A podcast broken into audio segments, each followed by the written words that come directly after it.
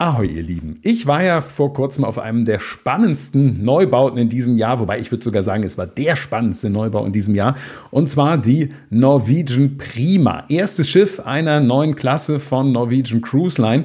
Und jetzt war ich ja insgesamt nur drei Nächte an Bord von äh, Amsterdam bis nach Warnemünde.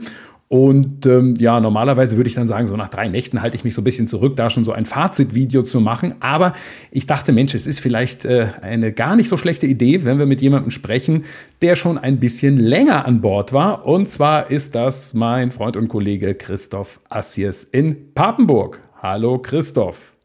Hallo Matthias man erwähnt das ja immer, ne, dass du aus Papenburg kommst. Wenn du jetzt aus Lohne oder aus sonst wo kommen würdest, würde man es gar nicht sagen. Aber bei Papenburg sagt man natürlich, weil man, da ist ja immer so ein bisschen mit verbunden, so, oh, der könnte Ahnung haben von Schiffen. ja, könnte man annehmen, genau, ja. Wo, wobei, wie, viel, wie, viele Schiffe hat jetzt NCL, die nicht aus Papenburg kommen? Das sind, ich hab, bin jetzt so bei, bei, auf zwei gekommen, ne, oder? Pride of America aus. Ach, die auch noch. Norwegian Sun oder Sky äh, aus Bremerhaven und unsere wunderschöne Norwegian Epic aus Sondnerseer. Das ah, ja, ja, genau. Spontan einfallen, ja. Ja, siehst du, also, gut. Ich, relativ, äh, relativ meierlastig bei NCL. Ja, genau. Und man weiß da halt eigentlich, was gut ist, aber das neue Schiff äh, kommt von Fincantieri in Italien und das erste Schiff einer ganzen neuen Baureihe. Als du jetzt auf die äh, Norwegian Prima gegangen bist, wo, wo bist du eingeschifft? War ja auch ein relativ ungewöhnlicher Ort, muss man sagen, ne? Reykjavik, Island. Ich war das erste Mal in Island oder auf Island.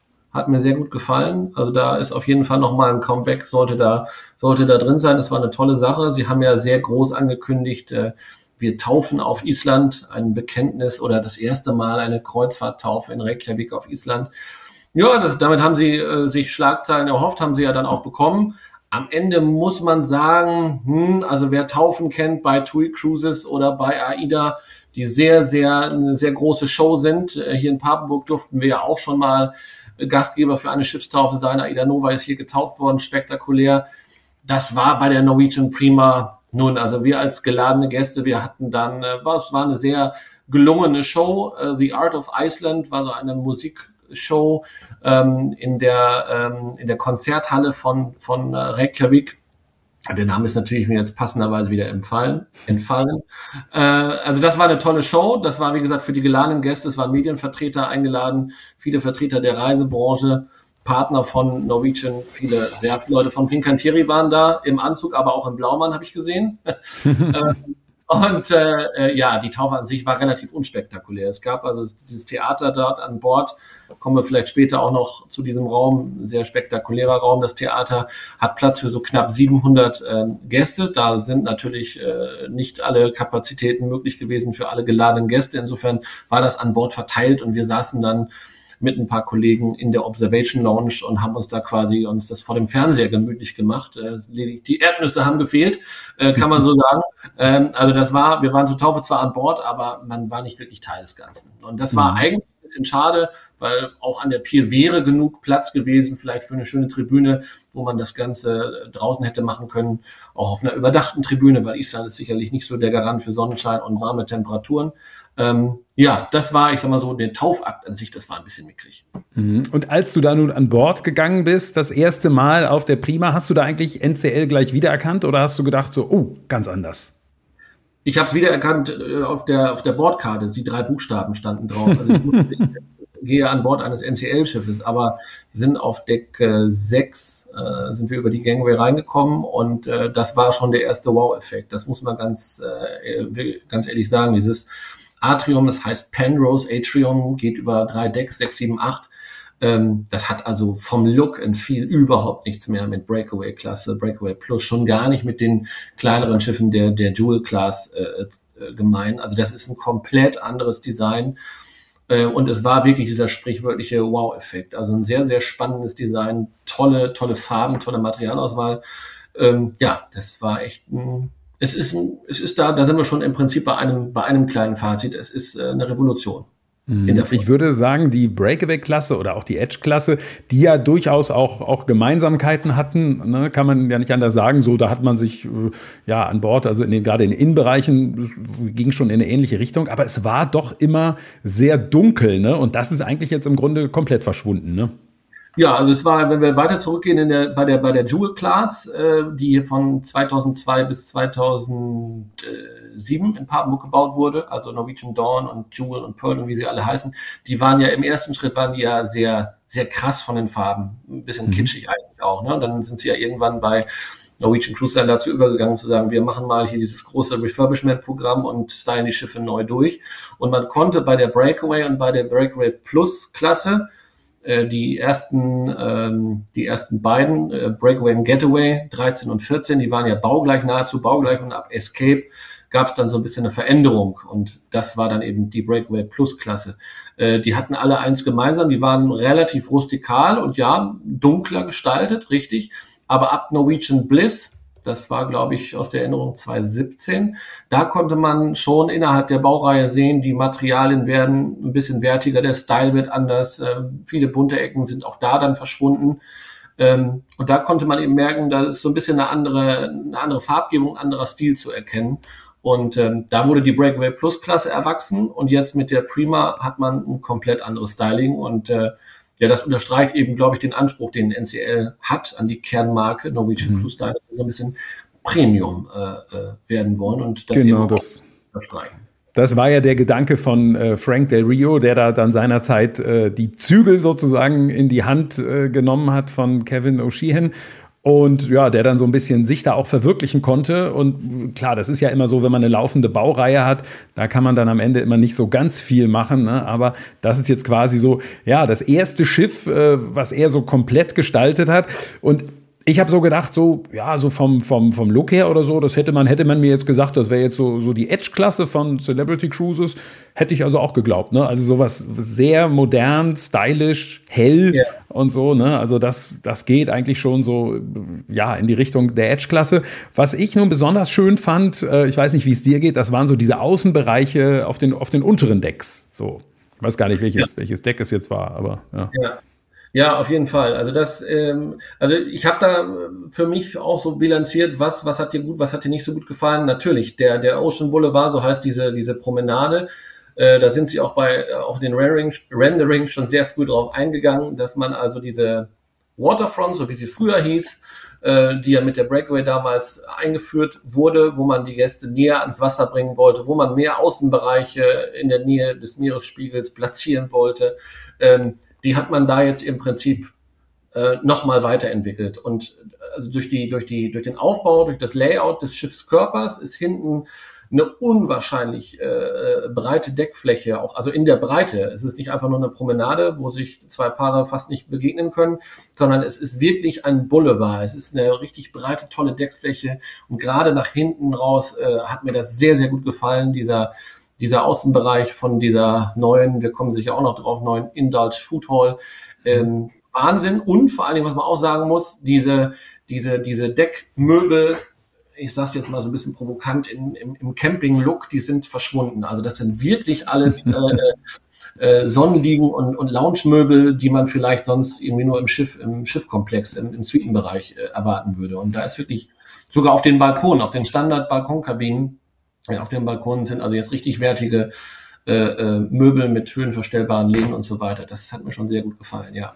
Und ähm, ich denke, es war so dieser Außenbereich. Wie hieß das nochmal auf den Breakaway-Schiffen? Was sagtest du? Waterfront. Ach ja, na klar, Waterfront. Das war halt schon dominiert in erster Linie eigentlich von Restaurants und Bars, muss man sagen. Ne? Also das, ja. äh, das war so und ähm, das finde ich insofern auch interessant, dass man, dass man da jetzt gesagt hat, weil man würde ja denken, Mensch, man macht ein neues Schiff, dann nimmt man vielleicht dann noch mehr Fläche, äh, die rauf, drauf geht für ja aufpreispflichtige Restaurants und Bars und das ist da interessanterweise halt gar nicht passiert, sondern man hat halt, ich glaube, zwei äh, Locations, ne, was was was Bezahlrestaurants angeht, die quasi an der Waterfront, äh, äh an der an der, an der Ocean Boulevard, siehst du, das ist nach drei Tagen kann man die ganzen Namen gar nicht merken, wobei es ja auch schon wieder drei Wochen her als uns, ja, oder? Daran liegt es. Ähm, also das finde ich, finde ich insofern bemerkenswert, dass man dort wirklich viel Fläche hat, wo jetzt, ja, ganz platt gesagt, die Reederei eigentlich gar kein Geld verdient, was aber besonders schön ist, weil man natürlich ruhige Plätze hat, äh, äh wo man sich einfach nur, ja, ganz gut entspannen kann, würde ich sagen. Ne? Ganz genau. Also das, das fiel mir da auch besonders positiv aus, während du ja auf, auf amerikanischen Schiffen oder mittlerweile, ich glaube, bei jeder ist es ja auch fast jede Ecke ist da beschallt mit irgendwelcher Hintergrundmusik, aber ähm, bei NCL fällt es mir immer sehr, sehr krass auf. Also da hast du ja in den Themenhäusern, äh, in Treppenhäusern äh, immer ein anderes Hintergrundgedudel. Und auf diesem Ocean Boulevard hast du auch wirklich äh, Flächen, wo du deine Ruhe hast. Da hat man auch, ähm, da hat man auch Sitzgruppen äh, platziert, die also nicht unmittelbar an einen gastronomischen Betrieb angedockt sind, sondern wo du dich einfach stumpf hinhocken kannst, aufs Wasser schauen kannst und du hast eben kein Pitbull oder keine Katy Perry aus den Lautsprechern im Hintergrund, äh, äh, äh, sondern einfach das Wellenrauschen und das ist ein sehr, sehr schöner, ähm, ruhiger Platz, ja. Wenn wir jetzt mal auf die anderen Außenbereiche mal schauen, also wenn wir mal nach oben gehen, so auf das Pooldeck, jetzt muss man sagen, ähm, NCL ist jetzt grundsätzlich nicht immer schon äh, äh eine Reederei gewesen, die nun jetzt auf ein besonders schön, liebevoll gestaltetes Pooldeck äh, Wert gelegt hat. Das war sicherlich in der Vergangenheit schon so. Und das ist jetzt, muss man sagen, zumindest mit dem normalen Pooldeck, was, was jetzt kostenlos genutzt werden kann oder so, das äh, passt da eigentlich ganz gut äh, in diese Reihe rein, ne? Ja, da reiht es sich, äh, reiht es sich ein. Ich habe also auch bei dieser, äh, es war ja eine Woche dann, wo ich äh, dabei sein durfte, äh, habe ich das auch festgestellt. A, ist mir dieses, ja, das, was man als Hauptpooldeck verkauft, finde ich, auch wenn das Schiff dann ausgelastet ist, stelle ich mir vor, dass es das eigentlich ein Tick zu schmal und zu klein ist.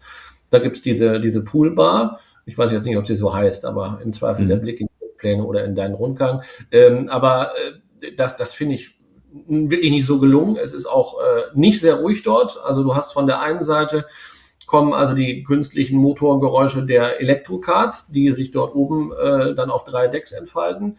Dann hast du ähm, den, den, den Aquapark, da ist eine Wasserrutsche.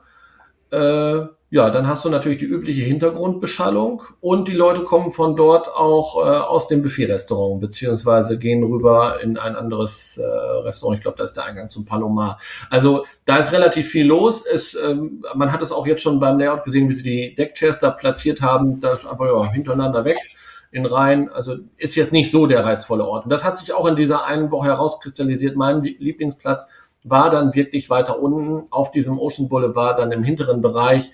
Da ist da auch eine schöne Bar, äh, steht da zur Verfügung und ähm, da sind, da ist, das ist im Prinzip wie ein zusätzliches Sonnendeck, kann man sagen, weil du da genauso in der Sonne braten kannst. Dann hast du da die Infinity Pools, die sich dort befinden. Gut, es ist dort auch der Auslaufbereich dieser Trockenrutschen, ähm, aber ich finde es von der Atmosphäre her deutlich schöner.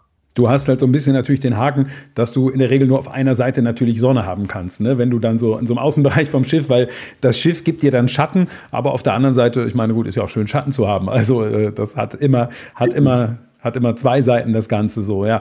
Ja, also ich bin sehr gespannt, wie das so mit diesem Pooldeck äh, dann, dann sein wird im, im, im richtigen Betrieb. Ich muss schon mal Berichte dann da auf Cruise Critic oder so lesen, da bin ich wirklich gespannt. Ähm, ja, dementsprechend, man hat dann noch äh, relativ viel Fläche, würde ich sagen, genommen für, für einen aufpreispflichtigen äh, Bereich. Da das ist dieser Wipe Beach Club. Warst du da mal drin? Ich habe den tatsächlich nur von, von außen äh, sehen ja, ich können. War, ich war da drin und äh, danach fiel mir dann auch wieder ein, ach Gott, das ist ja gar kein alltägliches Vergnügen, weil er ist aufpreispflichtig, weil das ist auch echt ein sehr, sehr gelungener Bereich. Das ist auch ein Adult-Only-Bereich, ähm, wo es dann auch dementsprechend ein bisschen ruhiger zugehen soll, bewusst sehr gelungen, muss ich auch sagen, wieder vom Design her mit dieser, mit dieser kreisförmigen Bar. Auch dort gibt es, äh, sind das Infinity Pools? Ja, ich glaube auch, da gibt es auch Infinity Pools und eben diese, diese Daybeds da und das geht halt raus, es wird halt abgegrenzt durch den ähm, Außenbereich vom Haven, der äh, im Vergleich zu den, zu der Generation vorher, zu der Baureihe vorher jetzt äh, am Heck seinen Platz gefunden hat. Und ähm, ja, Wild Beach Club finde ich toll, ist auch ein, wäre auch ein ruhiger Ort, dann äh, eben dann einen Seetag zu verbringen. Aber das muss jeder für sich selbst entscheiden, ob eben die Ruhe dann den Aufpreis von, ich weiß nicht, wie viel Dollar wert ist. Mhm, wobei man tatsächlich sagen muss, dass das Pooldeck ist eine sehr gute, das kostenlose, eine sehr gute Werbung natürlich so für den White Beach Club. Ne?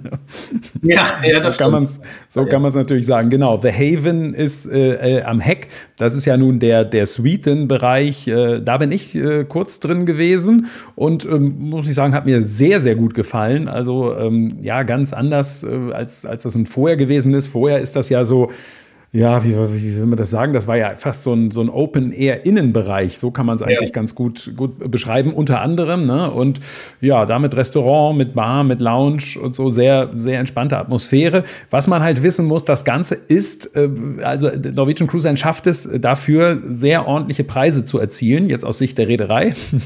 Also das ist jetzt nicht so vergleichbar. Von der, von der Grundidee ist es natürlich schon vergleichbar mit, mit MSC Yacht Club, aber von den Preisen äh, gelingt es denen da äh, eine ganz, äh, ganz andere Liga äh, anzusteuern. Ähm, bist du auch drin gewesen im The Haven?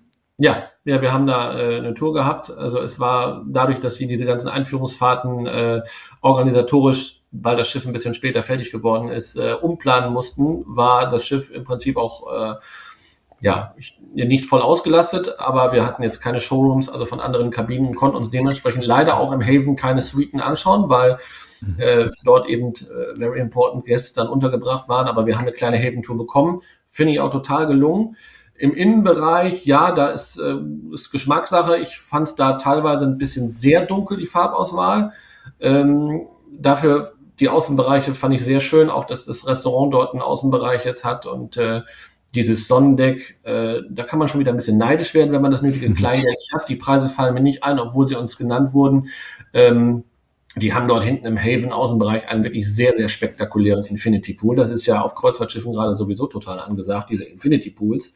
Ähm, mhm. Aber da hinten am Heck ganz oben, aber dann eben den Haven-Gästen vorbehalten, dieser spektakuläre Infinity Pool, das äh, war schon was. Also muss ich echt sagen, sehr, sehr gelungener Bereich, ja.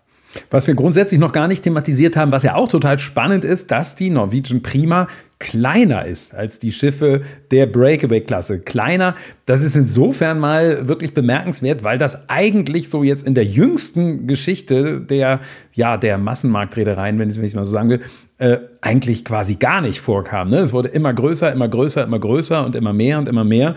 Und, und hier ist man da nun, ja, um eben auch um diesen Premium-Gedanken äh, zu unterstützen, ähm, hat man nun gesagt, so nö, geht auch weniger. Es ist, hast du die Brutto-Raumzahl im Kopf? 120.000 oder was war es? Nee, ich bin jetzt auch nicht. Das Soll ich es holen? Ich glaube nee, nicht. Nee, ist, ja, es ist, die Zahlen kann jeder, kann jeder nachgucken im ja, Internet. Genau. Also Attraktionen ähm, äh, waren natürlich so seit der Breakaway-Klasse immer mehr, also damals immer mehr Rutschen, wobei jetzt hat man Wasserrutschen, ist es nur noch eine, ne? interessanterweise. Ja, also da hat man jetzt gar nicht mehr so viel gemacht. Na gut, weil der Platz natürlich, den man da oben hat, auch begrenzt hat und, und sehr viel Platz ähm, nimmt natürlich diese, diese Kartbahn in Anspruch, mit der, mit der ich auch gefahren bin, die mir überraschend viel Spaß gemacht ha hat. Also ich habe das eher so tatsächlich ernsthaft aus so ja, beruflichem Pflichtbewusstsein dachte ich, na komm, musst du das Ding mal ausprobieren, weil ich eigentlich so ein bisschen denke, naja, komm, muss das da an so einer prominenten Stelle sein auf so einem Schiff und so weiter. Es hat allerdings sehr viel Spaß gemacht. Ähm, ich glaube, 15, nee, wie war das? 8 Minuten, 15 Dollar oder irgendwie sowas. Und ja, ähm, ich habe sogar welche, also, also Erfolgserlebnis war, ich habe sogar die Menschen, die vor mir gefahren sind, tatsächlich überholt. Das war, also ich bin, glaube ich, an Position 3 und irgendwann war ich dann auf Position 1, aber ich habe vergessen, mir das Ergebnis anzugucken am Ende. Ja, das Ergebnis habe ich jetzt auch nicht mehr abgespeichert. Ich bin auch gefahren und äh, wir waren einen Tick zu langsam. Also sie werden ja auch irgendwie fern, also zumindest bei dem Turn da wurden wir so ein bisschen ferngesteuert. Wir konnten zwar Gas geben, äh, aber wir konnten im Prinzip durchgehend Gas geben. Ich glaube, ich habe das Bremspedal nicht benutzt. Ähm, ah. Nur muss man dazu sagen, ich äh, mag das auch privat ganz gerne. Äh, zu fahren und gerne auch mal Kart zu fahren. Ähm, ja, also die, die Bahn an sich ist toll, ist auch spektakulär, über drei Decks. Man ist auch da, ist wieder der persönliche Geschmack, äh, ob man das haben muss auf einem Kreuzfahrtschiff. Ich finde es ganz nett. Ich finde das, eine Kartbahn, jetzt auch in dem Layout, wie sie auf der Prima ist, ähm, finde ich sie optisch einmal gelungener, wenn man das Schiff von außen sieht. Das war bei der Encore, dem letzten Schiff hier aus Papenburg, sah das optisch von außen eigentlich überhaupt nicht gelungen aus. Muss man nun mal so sagen, auch als Lokalpatriot. Äh, aber hm. äh, da, da sage ich mir für meinen persönlichen Geschmack, da brauche ich dann keine Lasertech-Arena am schönsten Platz des Schiffes. Nämlich ganz nee. oben, ganz unten, wie bei der Encore. Also das muss jeder für sich selbst wissen. Aber ich glaube, das ist auch ein Punkt bei diesen Angeboten. Da grenzt sich ähm, die Kernmarke NCL innerhalb dieser Holding von Region Seven Seas und Oceania dann eben dann deutlich ab und sagt, ja, Leute, die eben vollkommene Ruhe und Ultraluxus und Luxus wollen, die buchen dann eben die anderen äh, äh, Marken. Und jemand, der Premium haben möchte, aber dann auch noch ein bisschen Fun-Charakter und wo die Kids und Teenager dann noch ein bisschen Spaß haben sollen, die buchen da eben oder sollten dann NCL buchen aus unternehmerischer Sicht wahrscheinlich. Und da kann man eben sehen, ja, dass der, der deutsche Kreuzfahrtmarkt, äh, der, der, der amerikanische Kreuzfahrtmarkt ist sehr, sehr viel differenzierter am Ende als der deutsche. Ne? Also diese, ich finde es auch ein bisschen ungewöhnlich, dass man so auf der einen Seite sagt, so Premium, sehr elegant, sehr schick ja. und das dann aber kombiniert mit, ja, mit solchen ja. Attraktionen, weil das ist ja was zum Beispiel, wenn man eben guckt, wie, wie äh, besagte Celebrity Cruises da mit der Edge-Klasse, die sind ja da, also da, die würden da niemals auf die Idee kommen, jetzt eine Wasserrutsche dazu bauen bauen. So. Dementsprechend ist da natürlich aber der Markt äh, für Leute, die es ein bisschen gehobener gerne hätten und die dann äh, die dann aber trotzdem Kinder dabei haben wollen und die auch Spaß haben wollen. Ähm, ja, also äh, das, das ist sicherlich äh, durchaus da. Ne? Also das finde ich schon echt spannend, dass man da wirklich auf dem amerikanischen Markt äh, ja das sehr, sehr viel stärker äh, ähm, differenziert. So. Ja, Kabine war Balkonkabine und, und der Eindruck ist ja erstmal, wenn man da reinkommt, ist auch erstmal sehr großzügig. Zumindest jetzt für die Menschen, nicht unbedingt so fürs Gepäck, ne? Ja, sehr großzügig, auch da eine andere Farbgebung und äh, sehr luftig unterm Bett. Also da hat man nicht diese Gardinen, sage ich jetzt mal. Die, die sind auch, gefühlt sind die auch out, diese Gardinen. Weil das ich ist immer das. Noch nie, Matthias. Ich weiß nicht, wie es bei dir aussieht. Was? Die Gardinen? Nee, nee, diese, ich glaube immer, dass das liegt daran, dass man damit äh, ver, vertuschen will, so ein bisschen, dass es ja in der Regel keine Betten sind, sondern das sind ja in der Regel nur so Gestelle, sage ich mal. Sowas habe ich auch nicht zu Hause. Aber, ne, und, und äh, aber das ist so ein bisschen dieser Trend tatsächlich, auch auf der Costa, Costa äh, Meralda, Costa Toscana, dass du diese Betten hast, wo du durchgucken kannst. Und das finde ich, wirkt sehr angenehm. Ne? Ich war jetzt ja gerade auf der, was war ich denn? Mein Schiff 5, ne? Genau oder sechs. Äh, na, guck mal, ich bin. Was? Weißt du es? Nee, wo ich war, na, das ist. Es war, es war doch die, nee, es war die sechs, es war die sechs, glaube ich, so. Ähm, da habe ich das gedacht. Da ist halt diese Gardine und dann habe ich gedacht, so, naja, ohne das, das Ding wirkt es eigentlich, also finde ich es eigentlich schöner. Aber ähm, es ist ein bisschen Stauraum, könnte tatsächlich mehr sein, aber das ist natürlich auf der anderen Seite immer so Abwägung. Ne? Ich meine, jeder zusätzliche Schrank, den du da anbaust, und das ist der, der Vergleich damit, mein, mein Schiff, ist da eigentlich ganz gut, ähm, weil die haben dann über dem Bett noch was und dann umfangreiche Schubladen. Ja, ja, das ist in der Tat auch sehr praktisch da bei meinem Schiff. Da nutzt man das sehr konsequent aus. Dabei, ich meine, gut, ich bin jetzt eine Woche mich alleine gefahren, ne? Insofern, ja. ähm, da, da, da hast du kein Platzproblem. Aber der Schrank an sich, sehr massive Qualität, allerdings auch mit hohem Potenzial zum Fingerklemmen, finde ich. Also die Türen, ja. die hatten ordentlich eine Naht drauf. Äh, genauso im Übrigen wie die Badezimmertür. Also ich. Roms. Ja, also da äh, hat der äh, das Sporthospital auf jeden Fall was zu tun, garantiert äh, auf den ersten Touren. Ähm, ja, ansonsten auch da, der, die, die, die Farbgebung fand ich, fand ich elegant, fand ich in Ordnung, fand ich nicht zu unruhig, obwohl da ja so ein bisschen Kunst am Bett war. Muss ich sagen, habe ich jetzt zu Hause auch nicht, brauche ich auch nicht, aber äh, war nett und geschmackvoll auf jeden Fall, ja. Ja, ja, ja, genau. Was so ein bisschen der Deutsche, der ja der mal so ein bisschen preissensibel ist, äh, äh vielfach, dem würde natürlich auffallen, die Flasche Wasser kostet 5,50 Dollar plus 10, 20 Prozent Servicecharge. Das ist natürlich so, ähm, ja, das, was man vorher wissen sollte, um dann nicht einen Schreck zu bekommen. Aber ich gebe ja immer einen Tipp, der bei manchen immer ganz, wo, wo manche Leute immer sagen, so, was, was, was sagst du da? Ich, ich sage, ich, ich fordere die Leute, Leute durchaus auch auf, Leitungswasser zu trinken. Das ist zwar so, dass das leicht geklort ist, aber das ist in Amerika ja. natürlich auch. Wenn du da ins Restaurant gehst, ist genauso geklort, was du da kriegst. Also man kann das trinken. Das ist Trinkwasser, das steht, müsste dran stehen, wenn es das nicht wäre, wie im Flugzeug oder in der Bahn. Ne? Aber, aber das nur am Rande. So, Essen fünf inklusiv Restaurants, acht gegen Aufpreis. Das würde man sich jetzt mit dem knickrigen Deutschen an Bord, also oder beziehungsweise auf, bei einer deutschen Reederei noch nicht trauen in diesem Verhältnis. Da wäre es immer eher so umgekehrt.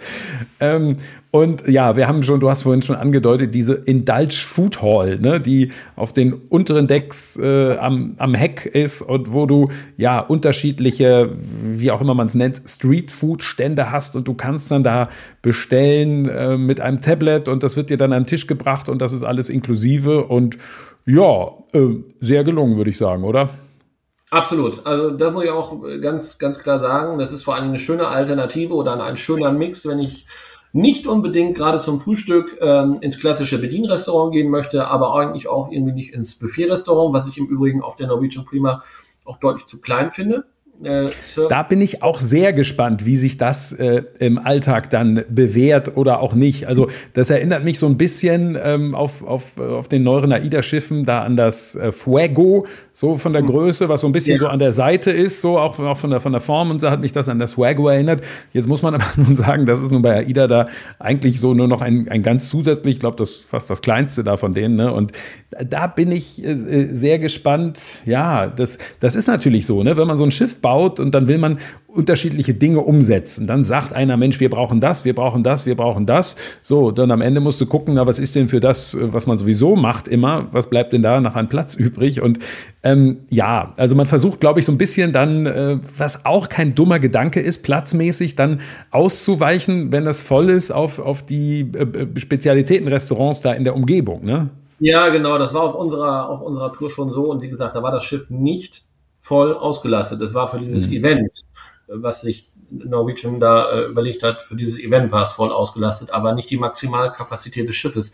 Die war nicht voll ausgelastet. Und da war es eben schon so, morgens in der Hochzeit zum Frühstück äh, haben sie dann schon die Leute in die benachbarte Food Republic, in dieses andere Spezialitätenrestaurant dort ähm, geschickt, sich dorthin zu setzen. Ja, und dementsprechend voll war es auch an den Essensstationen.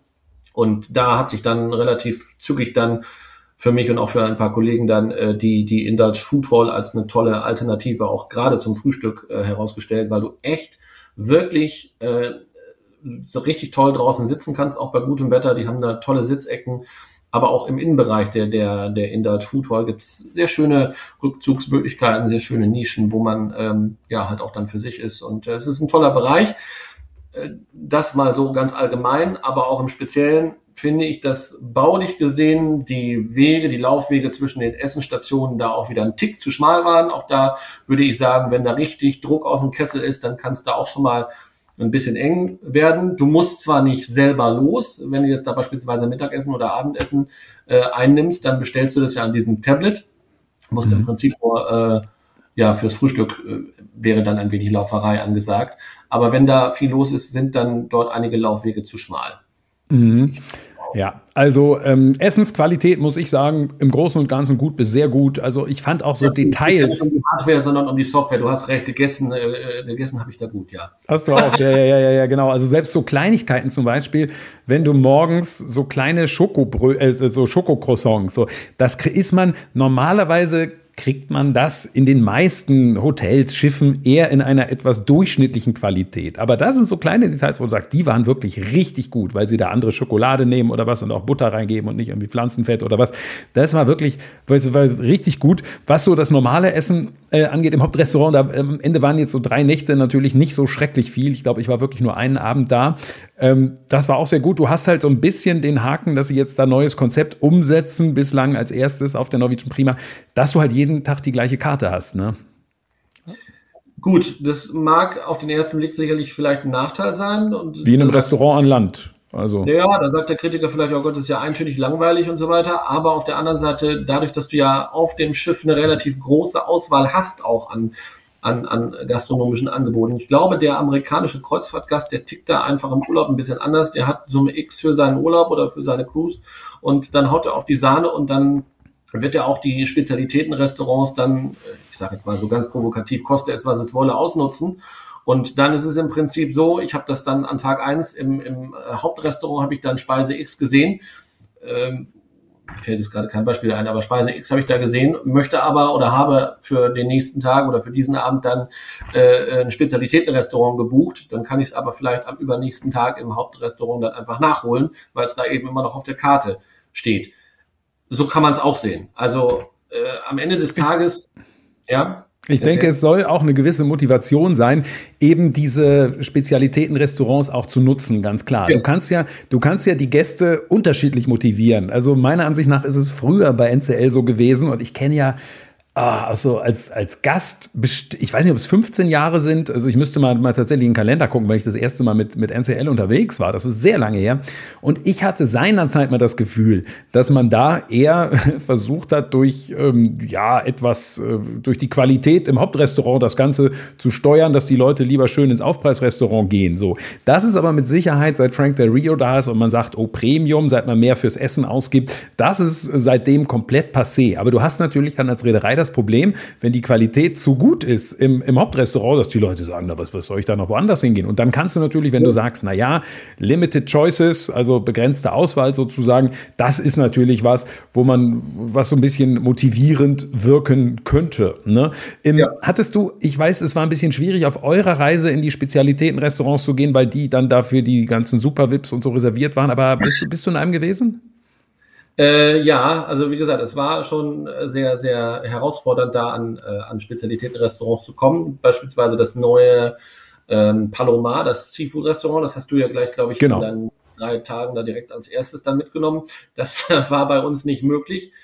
Äh, einige Kollegen haben es äh, doch hineingeschafft äh, was natürlich dann von Vorteil ist, um das dann am Ende zu beurteilen. Äh, ich war in dem äh, Los Lobos Spezialitätenrestaurant, dem Mexikaner. Das war, war wirklich toll, da sitzt man auch gut.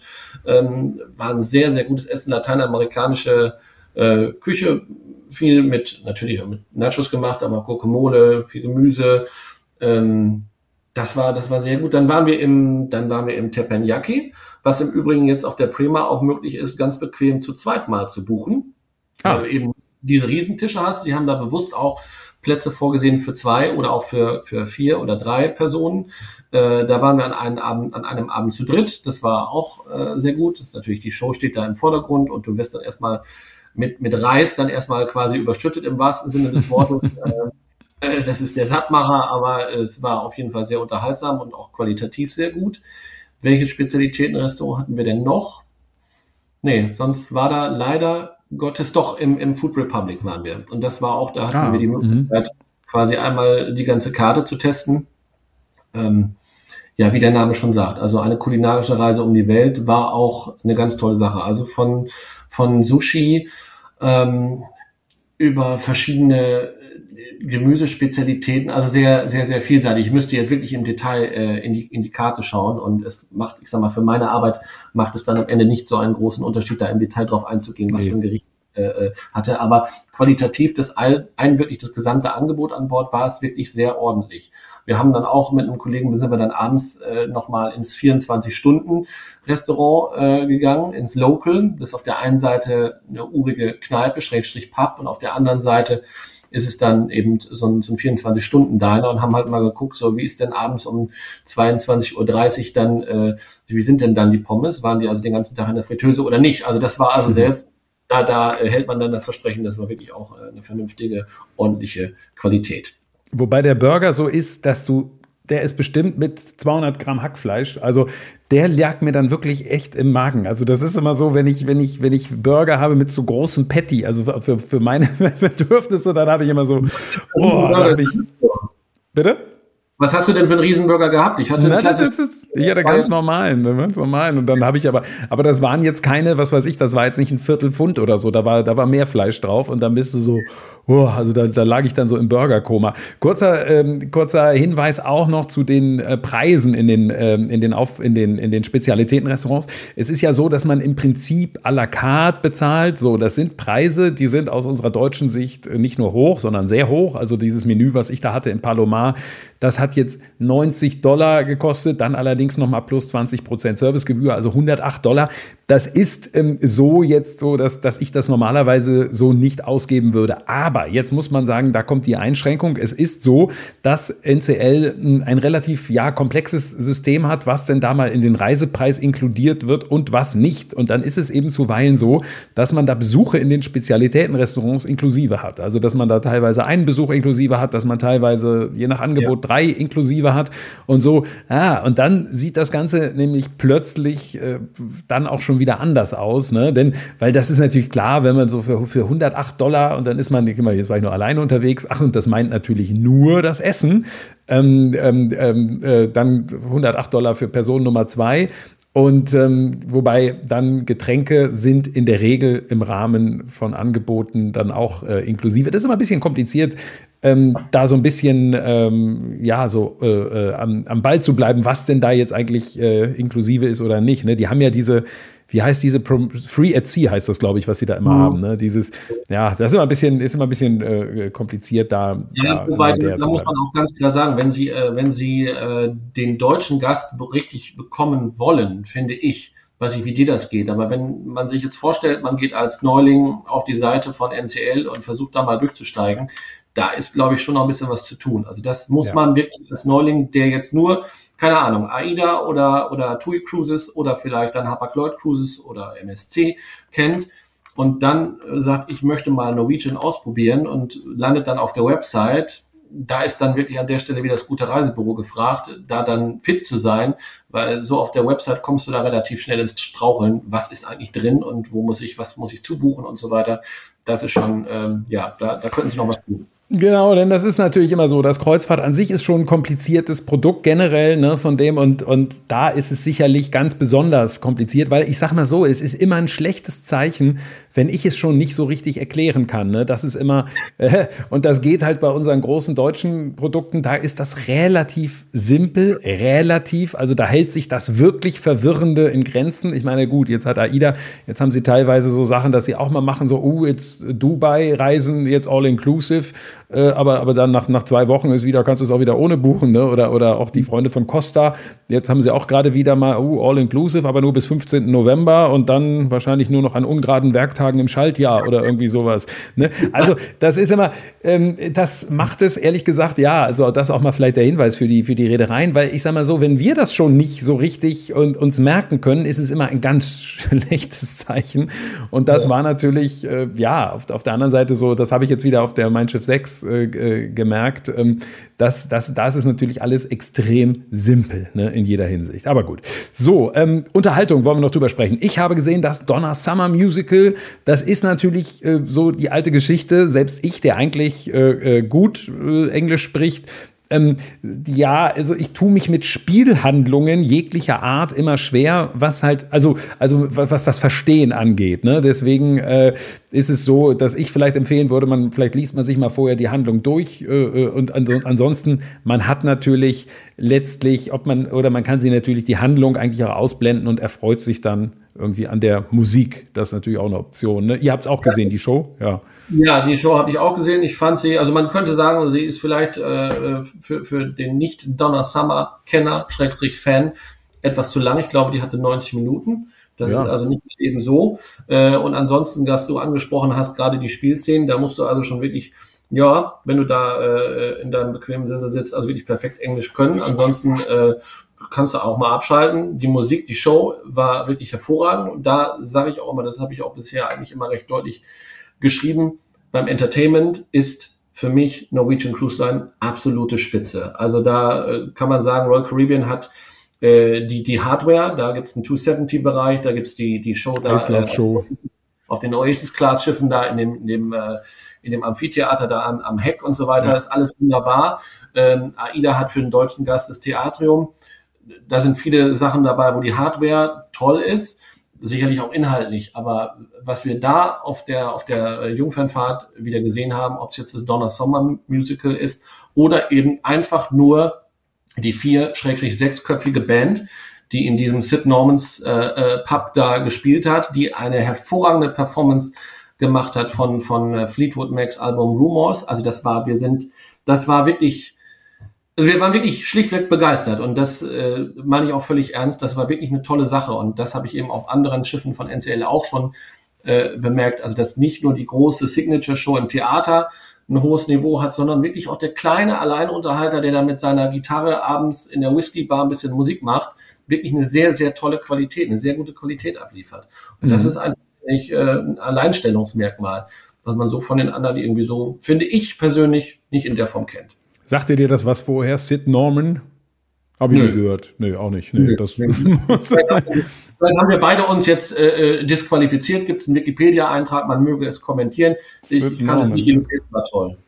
Nee, genau. Comedy Club gibt es auch. Da gilt natürlich letztlich, was Verständnis so angeht, das Gleiche. Da haben wir jetzt als Deutsche ehrlich gesagt nicht so ganz viel von. Ähm, was schön ist, dieses Theater, was übrigens auch wirklich ja eine bemerkenswerte Location ist, weil, weil ähm, sie über das Theater geht über drei Decks. Das sieht man so eigentlich relativ selten.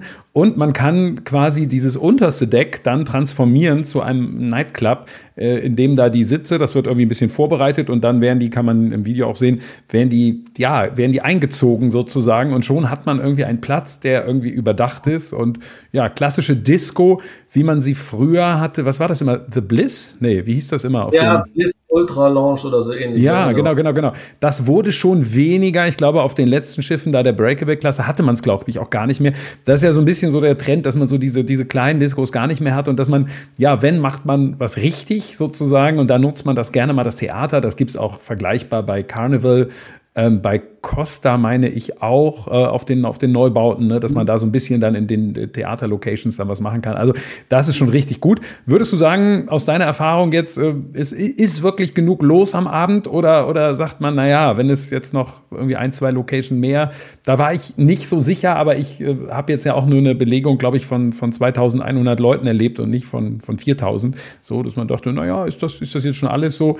Ähm, ich meine, du hast sonst auch noch eine zweite Theaterlocation, vielfach auf den Schiffen, da dieses Spiegeltent oder was, ne, wo sie dann so Dinnershow machen und so, das ist natürlich alles nicht. Ja, ne? die Dinnershow da war, war nett, aber das war jetzt nicht so unbedingt so meins. Aber ich, äh, man muss natürlich jetzt gucken, ob es jetzt repräsentativ ist, meine Einschätzung auf einer einwöchigen Kreuzfahrt, wo geladene Gäste an Bord waren, die äh, gefeiert haben, einmal, dass sie dabei sind, B, äh, ähm, dass die Kollegen auch noch dabei sind und so weiter. Also da war eine, eine sehr, sehr schöne Feieratmosphäre, wie das dann ist in einer, auf einer regulären Kreuzfahrt. Das muss man sicherlich äh, differenzieren. Ansonsten finde ich, du hast ein schönes Angebot, du hast schöne Bars, gerade auch in diesem, in diesem äh, Atrium gibt es eine richtig tolle Whisky-Bar. Ähm, es gibt eine innenliegende Bar, Metropolitan heißt sie, glaube ich.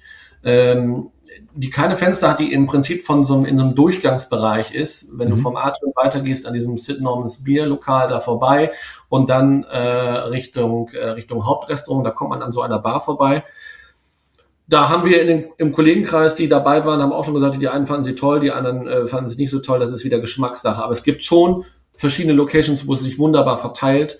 Und vom Angebot her abends, äh, finde ich auch, war, war eine sehr schöne Auswahl. Und da kann man wirklich einen schönen Abend haben. Und man muss dann ja auch sagen, wenn du mit einem internationalen äh, Schiff unterwegs sind, wo also viele Menschen aus unterschiedlichen Ländern an Bord sind, äh, das ist schon eine ganz andere Atmosphäre. Also der Amerikaner, der feiert eine, eine Show im Theater ganz anders ab äh, als also das deutsche Publikum, wo es dann doch mhm. etwas braucht vielleicht, um da in Schwung Ja, klar, klar. Also ich habe das wieder, ich habe das wieder erlebt. Ähm, auch sicherlich das Verhältnis zu Crewmitgliedern teilweise. Also ich habe dieses, war das an dieser Manhattan Bar, wo dieser dieser Typ mit dem Cowboy-Hut war? Das ist was Manhattan Bar, das war nämlich die Bar, die ich gerade als Metropolitan bezeichnet hatte. Also, äh, Metropolitan, ob mit, irgendwas mit M. Ja. ja, ja. Mailand oder Madrid, Hauptsache mit M oder so. Nee, wie war das? Genau. Nein. Ähm, also das war so so eine so eine typische Geschichte. Das ist so eine, wir wollen es aufklären. Das ist also ein ein, ein Crewmitglied, der arbeitet da seit Jahren für, für NCL. Äh, ist Clemens. extrem bekannt, genau, der kommt aus äh, äh, Honduras, meine ich, genau. Ja. Und er war ganz begeistert, dass ich dann da auch da war, genau, schon mal auf, auf in Honduras, wenn es auch nur da dieses Roatan da war, aber wo die Schiffe hinfahren. Aber ähm, diese Art und Weise, wie, wie, wie dann da so einzelne Crewmitglieder auch ähm, ja so, so hervortreten, sage ich mal, die dann bekannt sind, die viele Gäste kennen und so.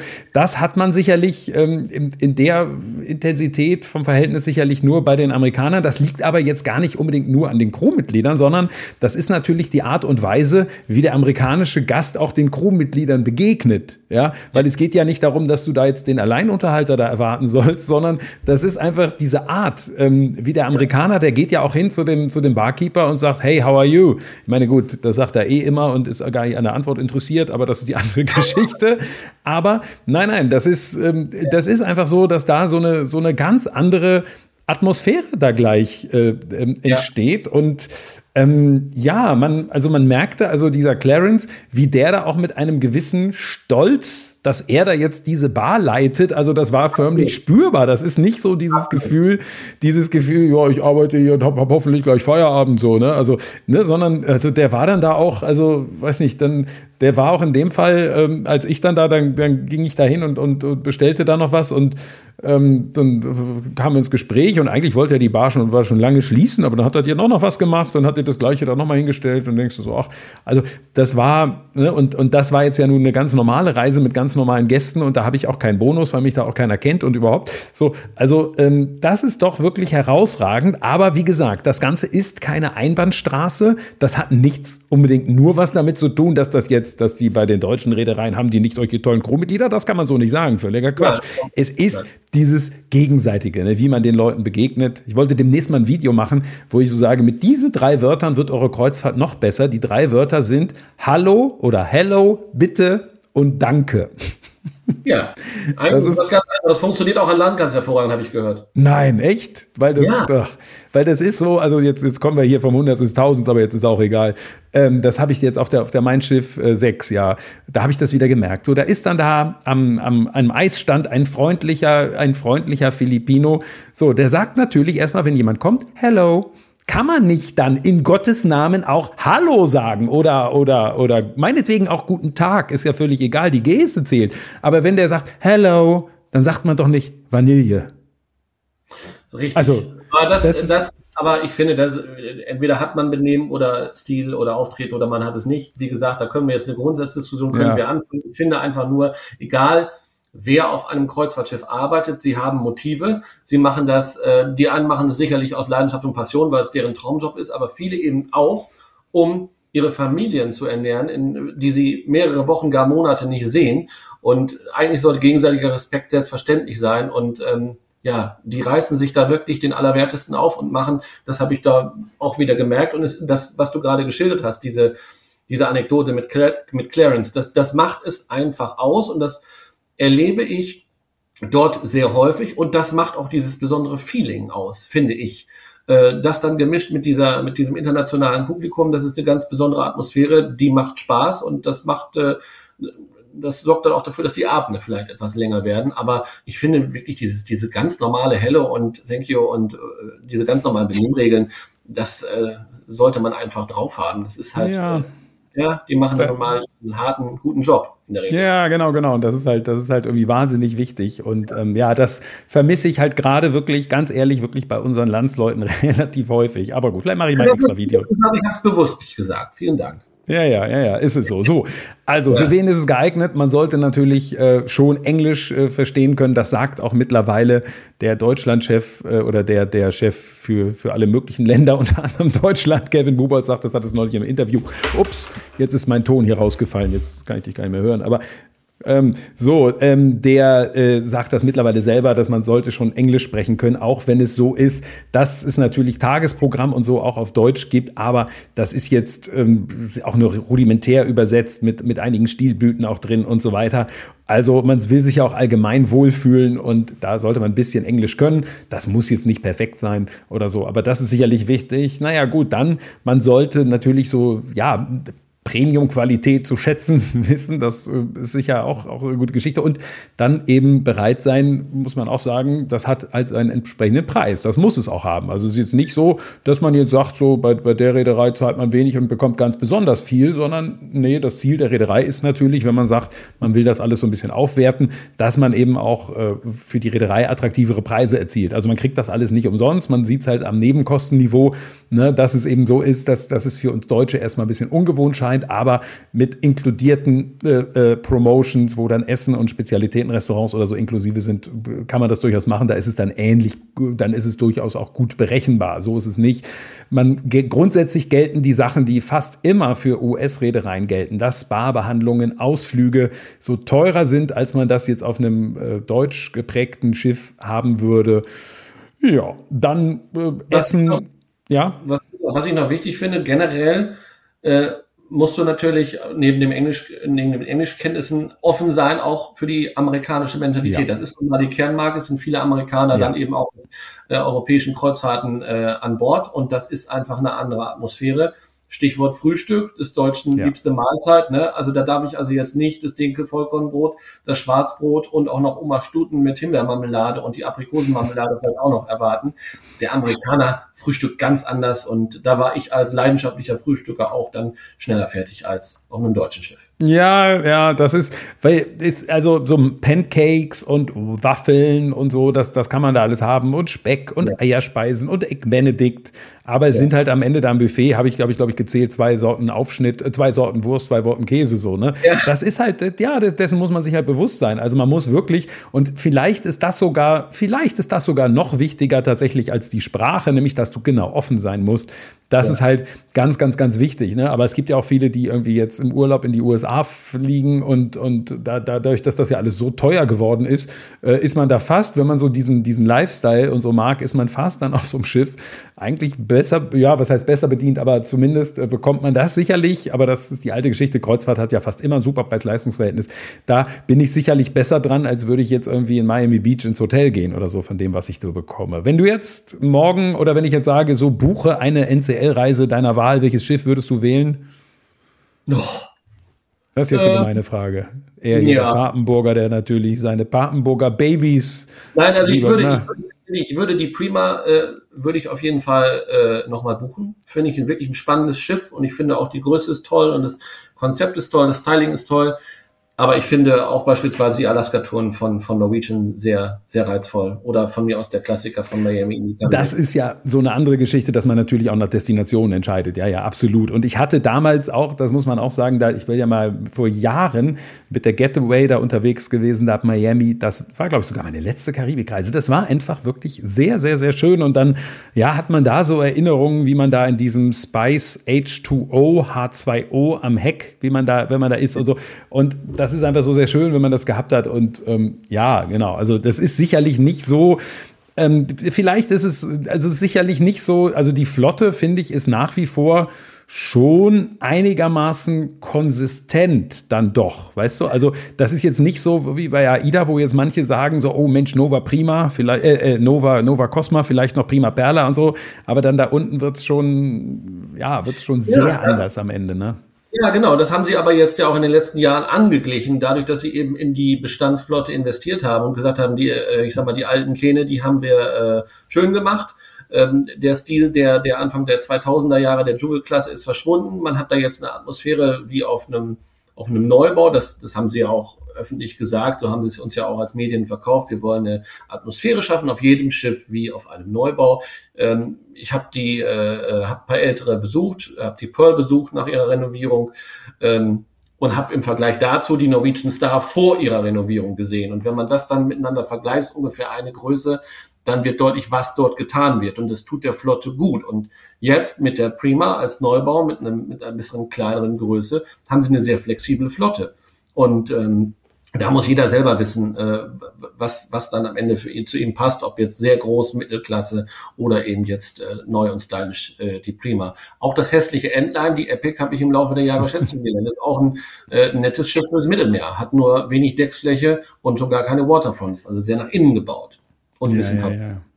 Ja, ja, Christoph, das ist gewesen. Vielen Dank für, für deine Eindrücke. Ich denke, so konnten wir das ganz gut äh, zusammen, äh, zusammenpacken. Irgendwie deine Langzeiterfahrungen sozusagen von einer einwöchigen Reise mit meinen dreitägigen Erfahrungen und ja, alles Gute nach Papenburg. Vielen Dank. Bis bald. Ciao.